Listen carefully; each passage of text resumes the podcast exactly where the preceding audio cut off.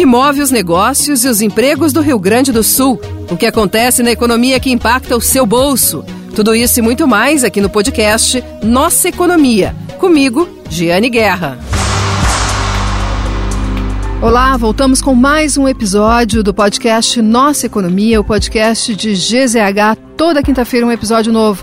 Nossa Economia fala de tudo que diz respeito à economia do Rio Grande do Sul. E é por isso que o podcast dessa semana não pode não falar sobre o caso dos safristas resgatados de trabalho análogo à escravidão na Serra Gaúcha, em Bento Gonçalves. Isso abalou a economia do Rio Grande do Sul, a imagem, abalou também um, o sentimento dos gaúchos em relação ao setor que é muito importante para a economia do Estado e pelo qual os gaúchos têm muito carinho, têm muito orgulho. É um setor importante, é um setor charmoso, que é o setor do vinho, da produção de uvas. Esse debate precisa ser feito. Nós estamos fazendo na, na RBS, nos canais da RBS, e o podcast Nossa Economia não ficaria de fora, e é por isso que hoje nós vamos trazer uma análise, aliás, várias análises. Uma análise humana, uma análise técnica, uma análise jurídica e uma análise de crise de imagem.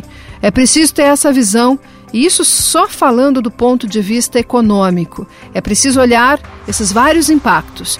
E por isso o podcast Nossa Economia de hoje trata deste caso, dos safristas resgatados na Serra. Nós teremos três entrevistados que vão falar sobre isso, dar as suas opiniões, explicar também pontos técnicos, jurídicos dessa situação. Vamos começar agora. Na linha, Priscila Caneparo, que é professora de Direito Internacional e advogada de Direitos Humanos. Doutora Priscila, estás acompanhando a situação aqui que nós tivemos dos safristas resgatados na Serra Gaúcha. Outros casos começam a aparecer agora. Isso está afetando bastante aqui, né? Tanto a opinião pública, quanto a imagem, quanto provocando reflexões sobre o que nós precisamos fazer para evitar novos casos assim. Estás acompanhando e eu gostaria de começar perguntando a sua avaliação sobre esse caso. Bom, é, não tem como acompanhar, né, um caso tão, não acompanhar um caso tão sério de violação de direitos humanos, né? Então a gente tem que pensar em uma primeira perspectiva, qual que é o problema, né? Principalmente o problema de leitura de sociedade. O problema é que as pessoas pensam que a escravidão, né, que o trabalho forçado, de fato ele vem em uma vertente muito voltada, por exemplo, para os tempos de Brasil colônia. Mas em realidade, o trabalho forçado, o trabalho escravo ou análogo à escravidão escravo, ele não é mais aquilo que a gente imaginava, efetivamente, felizmente, né, que a gente passou daquela fase, é quando então, né, chegaram os primeiros é, escravos negros vindos da África para o Brasil. Hoje o que a gente tem como trabalho forçado, trabalho análogo à escravidão, é aquele que viola a dignidade da pessoa humana. É aquele que não garante, né, efetivamente, instrumentos básicos que é para a pessoa poder exercer os seus direitos, né, com garantia que não terá é, perpetrado uma violência contra, contra os seus direitos humanos. Dentro dessa premissa, nós precisamos entender que a sociedade internacional ela tem tanto apreço por acabar com o trabalho forçado, por acabar com o trabalho análogo à escravidão, que ela colocou o trabalho escravo, o análogo a escravo, no rol de crimes contra a humanidade. Então a gente não está falando aqui, né, sobre uma perspectiva de algo que o Brasil possa transpor, mas sim de algo que o Brasil vai ter que enfrentar, porque ele está cometendo um crime internacional a partir do momento que ele observa que dentro do seu território nacional, ainda que sejam por pessoas privadas, existe essa perpetração de violência contra os trabalhadores. E não é um crime, eh, não é um, não é um problema trabalhista, né? É de humanidade, né? É um, é, envolve muito além do que a legislação trabalhista determina. Ah, sim. Quando a gente fala em trabalho análogo escravo e a questão efetivamente de trabalho forçado, Obviamente, a gente vai ter o Ministério Público do Trabalho investigando, em um primeiro momento, né? Mas a, a, condenação dessas pessoas, ela não deve ser dada apenas na Justiça do Trabalho. Ela deve ser dada também numa perspectiva de justiça criminal. A gente não está falando apenas de crimes, né? Em um ensejo de tipificação dentro de um código penal. Não, a gente está falando de crimes que ultrajam a consciência da humanidade. Aqueles crimes mais graves de todos que são considerados os crimes internacionais, que é o genocídio, o crime contra a humanidade, o crime de guerra e o crime de agressão. As pessoas tendem a pensar que o crime contra a humanidade está muito distante de nós, né? Não existe, por assim dizer, um contexto de guerra dentro do Brasil, não existe um conflito civil armado, então não existe genocídio nem crime, é crime contra a humanidade. Porém, a realidade é que observar um trabalho análogo escravo em pleno ano de 2023, nas condições que foi apresentado, é inegável que sim, em território brasileiro, ainda que nós estejamos em tempos de paz, nós temos crimes contra a humanidade. E se porventura o Brasil não observar a imputação de responsabilidade para essas pessoas, né, o que, que acontece? O Brasil vai ser condenado em foros internacionais, porque para além né, dessa perspectiva de ser um crime, é, um crime internacional, o Brasil também faz parte de diversos instrumentos para combate desse tipo né, tão absurdo de perpetração de violência contra os direitos humanos. Por que, que a gente usa a expressão trabalho análogo a, ao escravo e não escravi, escravidão, né? Isso é, incomoda os nossos ouvintes. Me incomoda um pouco também, tá? E até sei uma explicação breve sobre isso, mas eu gostaria de ouvir da senhora. Vamos lá, porque em realidade, quando a gente fala em trabalho escravo, a gente não quer confundir né, com aquilo justamente que se deu no período é, colonial. Né? Existe um problema que a gente chama de semiótica da linguagem. O que, que é isso? O que eu falo que as pessoas entendem. Né? Então, quando eu falo escravidão, as pessoas têm aquele, aquela ideia né, do que ficou é, tristemente nos anais da história, né, que são as pessoas que não podem sair de casa, né, quase que um cárcere privado. São as pessoas que, que se não, não fizerem, de fato, a questão efetivamente do serviço para qual é, elas foram mandadas, elas vão ter é, consequências físicas, né? Elas vão ter todas aquelas, aquelas formas de torturas que a gente já sabe, né? Que, que ocorreu te, nos tempos do Brasil colônia. Então, quando a gente fala em trabalho escravo, a gente tem essa perspectiva. Quando a gente fala em trabalho análogo a escravo, a gente precisa adequar para um contexto contemporâneo, né? Hoje, a gente não vai observar um trabalho que viola a dignidade da pessoa humana, majoritariamente, numa perspectiva de Brasil colônia, numa perspectiva de tempos em que a escravidão era legitimada, por mais absurdo que isso seja. E hoje a gente não tem essa legitimação de fato, né? Felizmente, né? E com, muita, com muito custo da história, dentro dessa premissa de escravidão, né? Só que ainda nós temos trabalho análogo a escravo. Primeiro, né? Eu estou dando uma explicação histórica, uma explicação sociológica, porque fica muito mais fácil das pessoas entenderem que não é aquilo que elas pensam hoje escravidão, mas sim aquilo que se adequa a uma perpetração de violência contra a dignidade da pessoa humana, ainda que não seja naquele formato que a pessoa não entenda, para a gente não ter né, uma repetição de discurso, como por exemplo, que, que veio de, de, de, de um então político falando, poxa, mas essas pessoas, elas tinham casa, elas tinham comida, né? Por que, que elas estão reclamando? Isso não deixa de ser um trabalho né, uma escravidão contemporânea. Mas se nós falarmos em escravidão, nós remetemos a cabeça das pessoas para aquilo que elas estudaram na história. É, não é. Assim, é, esse tipo de observação a gente tem recebido bastante, tá? É, professora, e a gente, isso tem incomodado incomodado, porque é importante observar que, assim, não, as pessoas trabalhavam muitas horas, sim, né, trabalhavam muitas horas, mas em, e eram colocadas em lugares uh, insalubres, uh, servia serviam comida estragada para essas pessoas, elas eram obrigadas a, com, a comprar alimentos em determinados locais, uh, o salário era retido e, e, nesses locais onde elas eram obrigadas a comprar o alimento, porque era lá onde elas tinham crédito, uh, esses locais cobravam muito caro, 25 reais o quilo de um feijão. Então, assim, é, é, se eu faço isso, essa observação aqui no meio da nossa entrevista, para quem está nos ouvindo entender né, o que estava acontecendo exatamente aqui na Serra Gaúcha, aqui no Rio Grande do Sul, né? Porque eu assumo isso como um todo, como sociedade, como gaúcha também.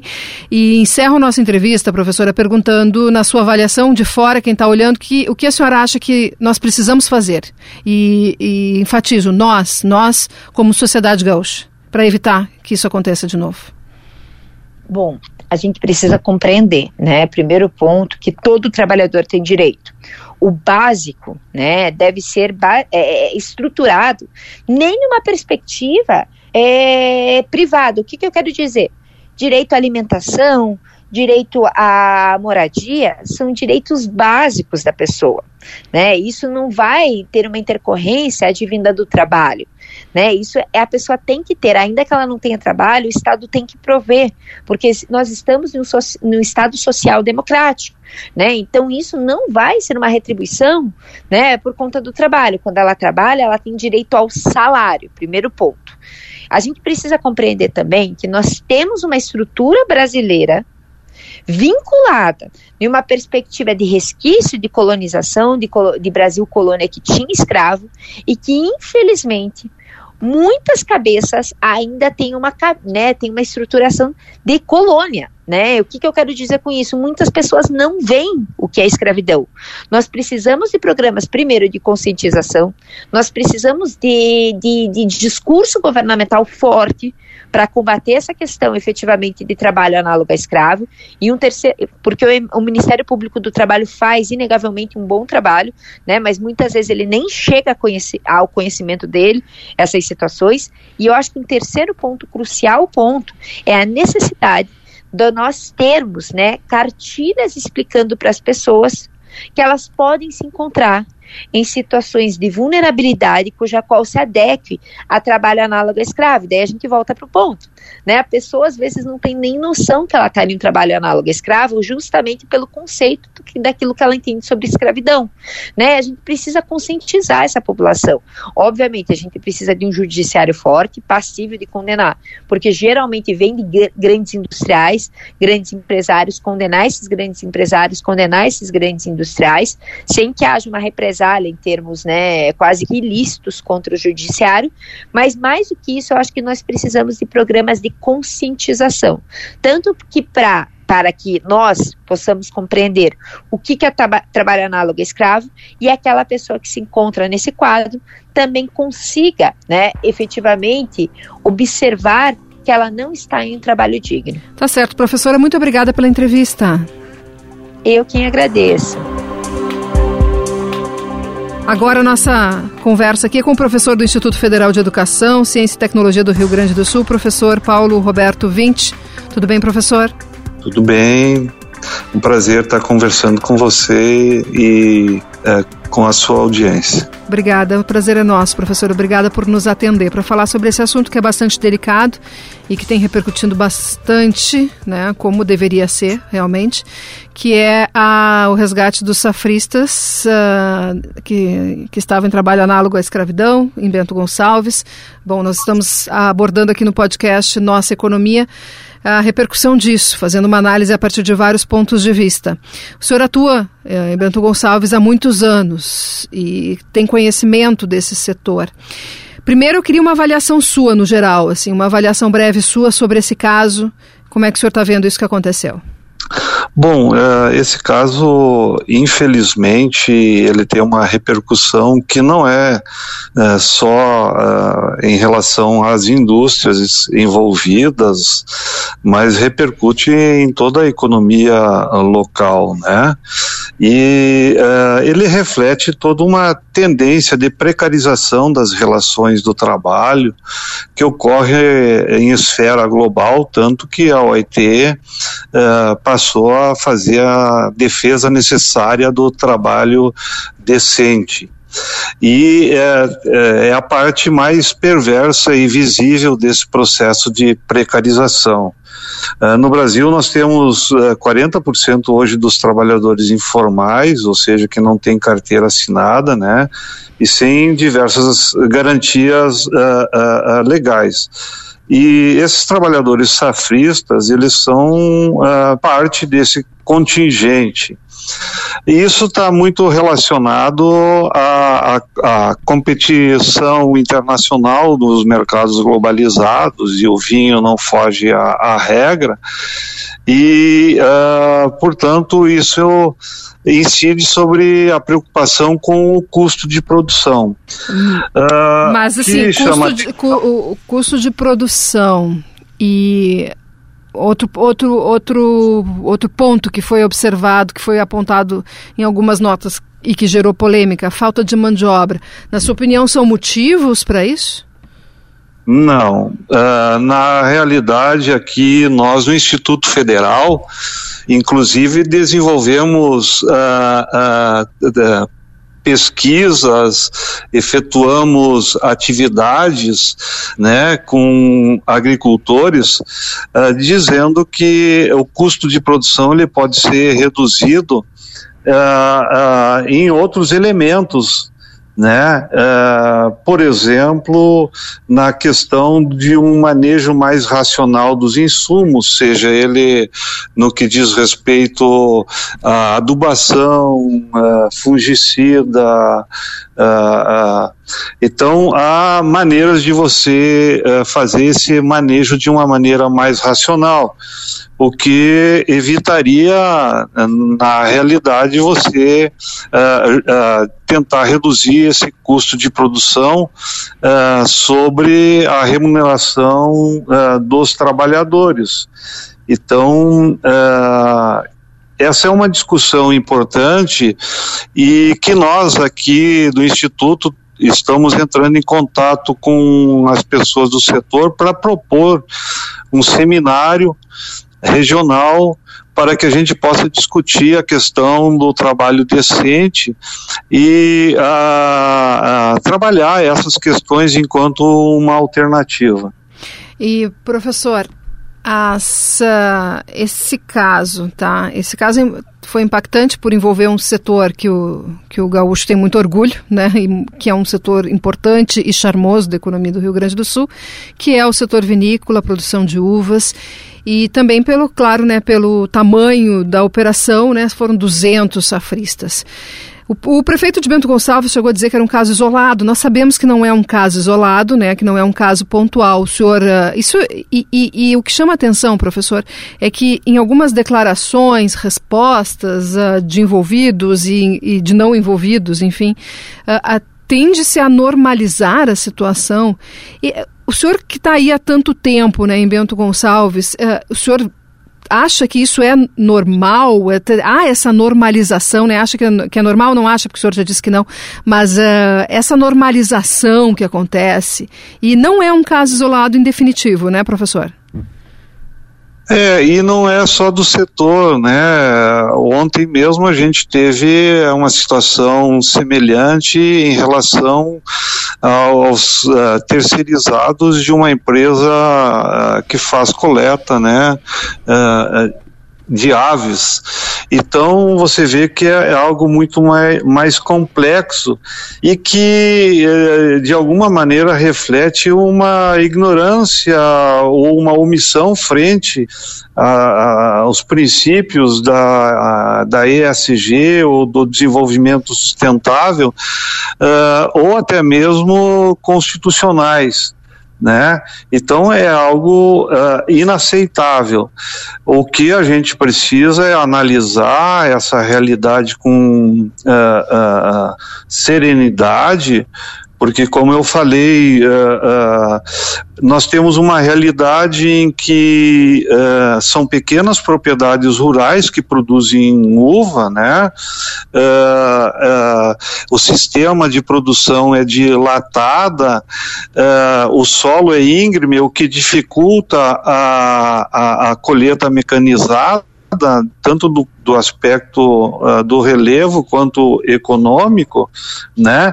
Então, o uso de mão de obra terceirizada é uma prática uh, uh, natural e que se usa. O que não se pode é que essa mão de obra temporária seja submetida a uma relação de trabalho análogo ao trabalho escravo, né? Uh, tanto nas condições de alojamento quanto na jornada de trabalho, enfim, por isso, da necessidade é, da gente pensar em alternativas de redução de custo é, que impactam na produção.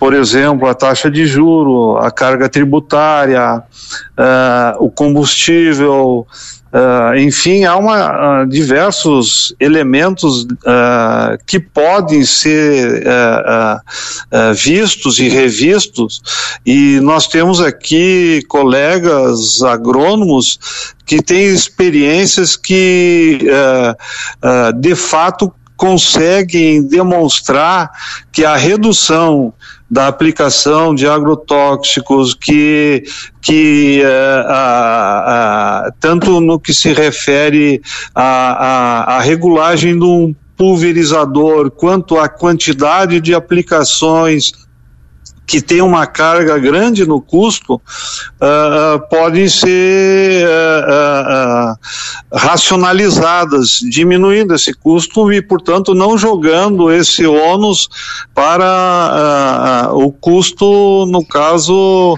dos trabalhadores que vêm aqui durante a safra colher a uva. E agora, nossa entrevista é com o CEO e fundador da, de Humanizadas, Pedro Paro. Tudo bem, presidente? Tudo bem. Prazer estar aqui com vocês. A Humanizadas é uma empresa de avaliação de ESG, né? A sigla que tem se usado muito, mas para que o nosso ouvinte entenda, ela trata de iniciativas de meio ambiente, de governança e sociais nas empresas, nas instituições, no poder público também. E o nosso contato é sobre esse caso dos safristas que foram resgatados aqui da Serra Gaúcha, que eram contratados por uma prestadora de serviços de vinícolas grandes aqui na região, Salton, Garibaldi e também a cooperativa e também a Aurora, a Aurora, as três vinícolas e também prestavam serviço para Uh, para empresas do setor avícola aqui do estado. E isso tem impactado bastante os gaúchos nos últimos dias.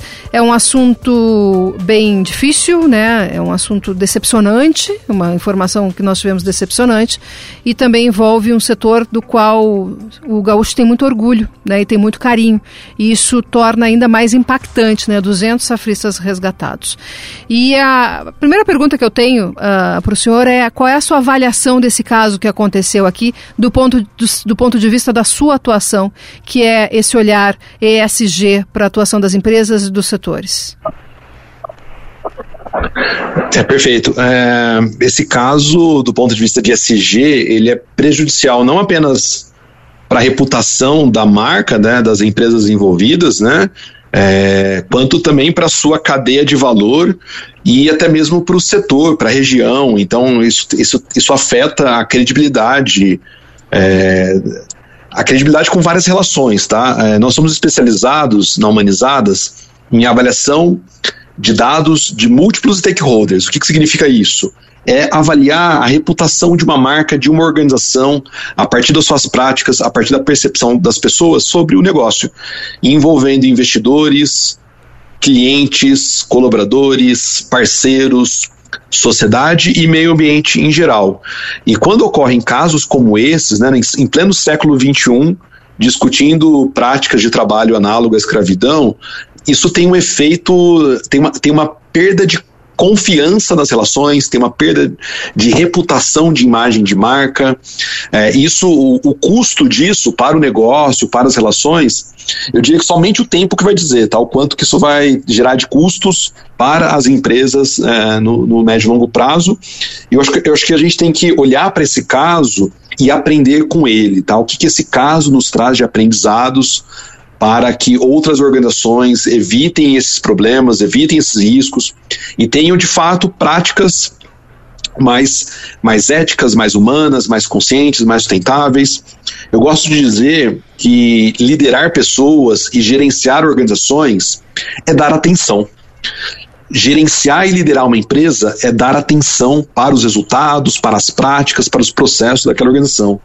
E quando a gente não dá atenção para uma determinada relação, seja com o cliente, seja com o colaborador, seja com os parceiros da cadeia de valor, como foi o caso aqui, seja a relação com a sociedade, com o meio ambiente, quando a gente não dá atenção para uma relação, a gente está correndo uma série de riscos e deixando de, de aproveitar uma série de oportunidades é, de negócio, tá? E, e eu diria nos últimos três anos, aqui no Brasil, nós trabalhamos com mais de 550 empresas aqui do país, fazendo avaliações de múltiplos stakeholders para as organizações, é, nomes como Natura, Reserva, Magazine Luiza, ClearSale, Arezo e diversas outras, e mais de 250 empresas internacionais, exemplos como Disney, é, Whole Foods, Patagônia, BMW e diversas outras.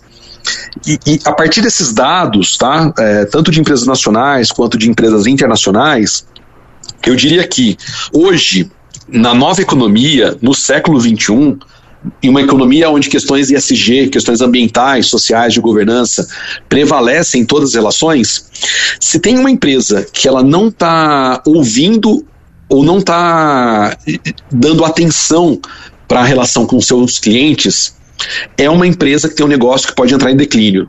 Sim. Se tem uma empresa que não está ouvindo o colaborador, não está gerenciando bem a relação com o colaborador, é um negócio que pode entrar em declínio. Sim. Se uma empresa não está dando atenção para os parceiros, é uma empresa que ela pode entrar em declínio. E, e então tá é importante que as empresas estejam prestando atenção para cada uma dessas relações. E, inclusive, uh, descumpre a lei, né, no caso de não, não observar o que está sendo feito pelos seus prestadores de serviços contratados. Uh, teve erro, muito erro, erro uh, ativo, assim, né, do, de execução, erro de negligência nessa situação. E a, mas como a gente, o, o foco dessa nossa entrevista, entre várias que eu estou fazendo hoje aqui no podcast, é, é a questão da imagem, eu queria abordar com, com o presidente um, as respostas que foram colocadas pela pelas empresas envolvidas de que não sabiam de que o contrato estava sendo cumprido e de que não sabiam que isso estava acontecendo, como se isso eximisse a responsabilidade delas moral e, enfim, ilegal, né? E daí depois também nós tivemos uma manifestação do prefeito de Bento Gonçalves uh, dizendo que não tinha como saber, né? E que era um caso isolado, não é caso isolado. E também nós tivemos aí outras manifestações, tá? E temos tido manifestações setoriais, inclusive, que falam que, que lamentam, mas a gente não consegue ver medidas concretas sendo colocadas. E, e às vezes parece que o lamento está sendo maior neste momento em relação à colheita atrasada pela operação do que em relação a ter esta situação praticamente no quintal da nossa casa. E quando falo nossa, é porque eu me coloco como gaúcha e como também estar com uma pessoa que uhum. também está com vergonha disso que aconteceu. Esse posicionamento de todos os envolvidos, direto ou indiretamente nesse caso, esse posicionamento de que eu não sabia, e inclusive, uh, presidente, em alguns casos atribuindo essa situação a qual, na qual foram encontrados os safristas a, a, a um, uma consequência de simples falta de mão de obra. Ou de, ou no caso de, do, do da de uma entidade Bento Gonçalves, da, do setor industrial e de comércio, que disse que era estava relacionada a programas de assistencialismo no país. Né?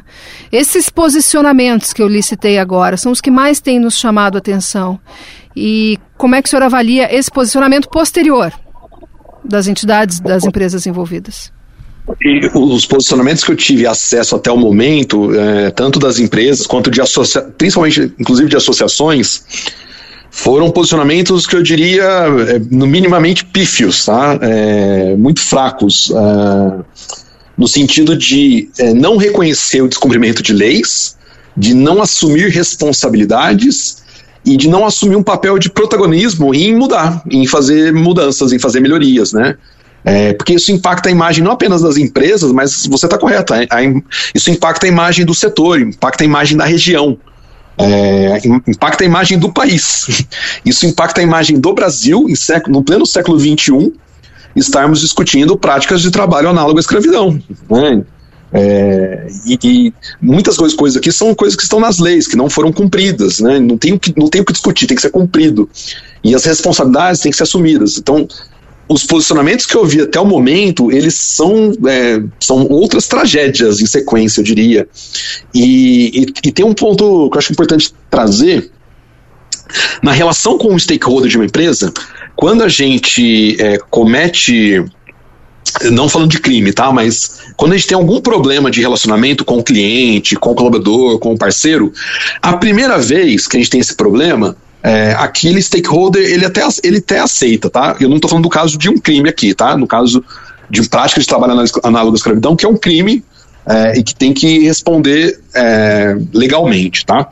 Agora, quando a gente comete uma, uma má conduta numa relação, se a gente não reconhece aquela má conduta, isso isso tem uma percepção ainda mais agravante para aquela pessoa, né? Pra, ou seja, eu estou falando que o fato dos posicionamentos terem sido posicionamentos pouco conscientes, no sentido de pouca consciência do seu papel na sociedade, das suas responsabilidades, é, isso, isso fere ainda mais a imagem das empresas, daquilo que está acontecendo no setor, tá? Tá certo. Muito obrigada pela entrevista. Uma boa semana. Obrigado.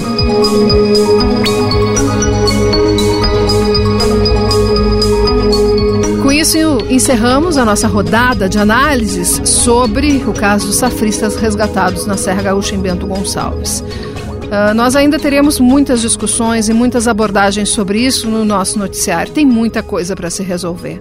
Temos que evitar novos casos, é preciso uma reflexão e um posicionamento mais efetivo sobre o que está acontecendo. Esse é o podcast Nossa Economia de hoje, com um assunto pesado. Às vezes nós abordamos assuntos leves aqui sobre a economia do Estado, assuntos positivos, mas é preciso também né, botar o dedo na ferida e é o que nós estamos fazendo no podcast Nossa Economia desta semana. Muito obrigada pela audiência de vocês. Você pode recuperar outros assuntos, outros podcasts em GZH, na sua plataforma de áudio preferida. E na quinta-feira que vem, um novo episódio do podcast Nossa Economia. Muito obrigada pela audiência e pela companhia.